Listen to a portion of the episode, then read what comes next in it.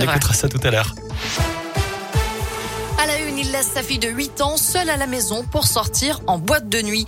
Les policiers de Bourg-en-Bresse ont trouvé la fillette hier à 5 heures du matin, pieds nus, errant dans la rue, en pyjama, sous la pluie. Elle a expliqué que son papa était sorti fumer, mais ne le voyant pas revenir, elle est partie à sa recherche. L'homme contacté par les policiers a justifié son geste par une envie de sortir à 1 heure du matin. L'enfant a été récupéré par un membre de la famille. Une procédure judiciaire est en cours.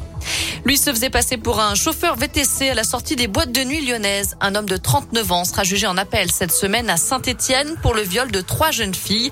En première instance, il a nié les faits et copé de 17 ans d'emprisonnement.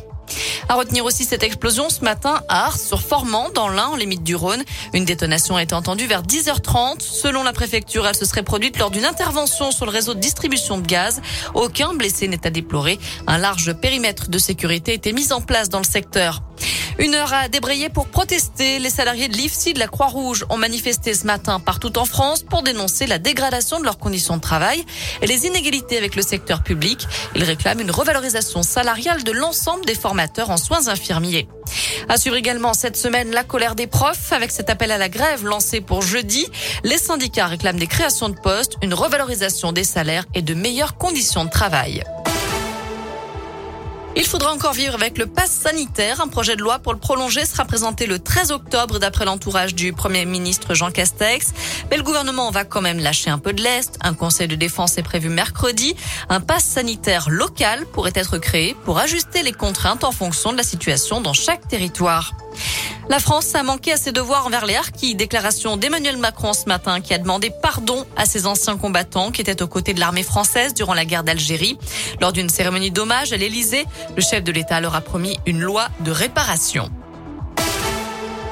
Allez, un mot de sport avec du basket et la chorale de Rouen de retour sur les parquets, toujours diminuée par les blessures. Les basketteurs rouennais défient Bourg-en-Bresse ce soir à la Halle Vacheresse. Nouveau match de préparation à moins de deux semaines de la reprise du championnat. Le coup d'envoi sera donné à 19h. Enfin, vous étiez plus de 8 millions ce week-end à profiter des journées européennes du patrimoine pour visiter des monuments ou des lieux remarquables du pays. Un chiffre en hausse par rapport à 2020 où l'événement avait souffert de nombreuses annulations à cause de la crise sanitaire. Voilà pour l'essentiel de l'actu de ce lundi. Euh, vous, on jette un œil à la météo, bien sûr, avant de se quitter. Pour cet après-midi, pas de grands changements. Vous allez voir, ça va rester encore bien gris. Bien humide aussi puisque des averses sont attendues jusqu'à ce soir, voire début de nuit prochaine.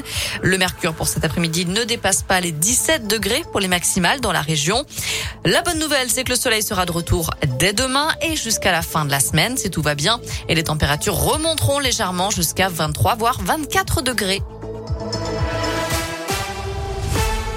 Merci.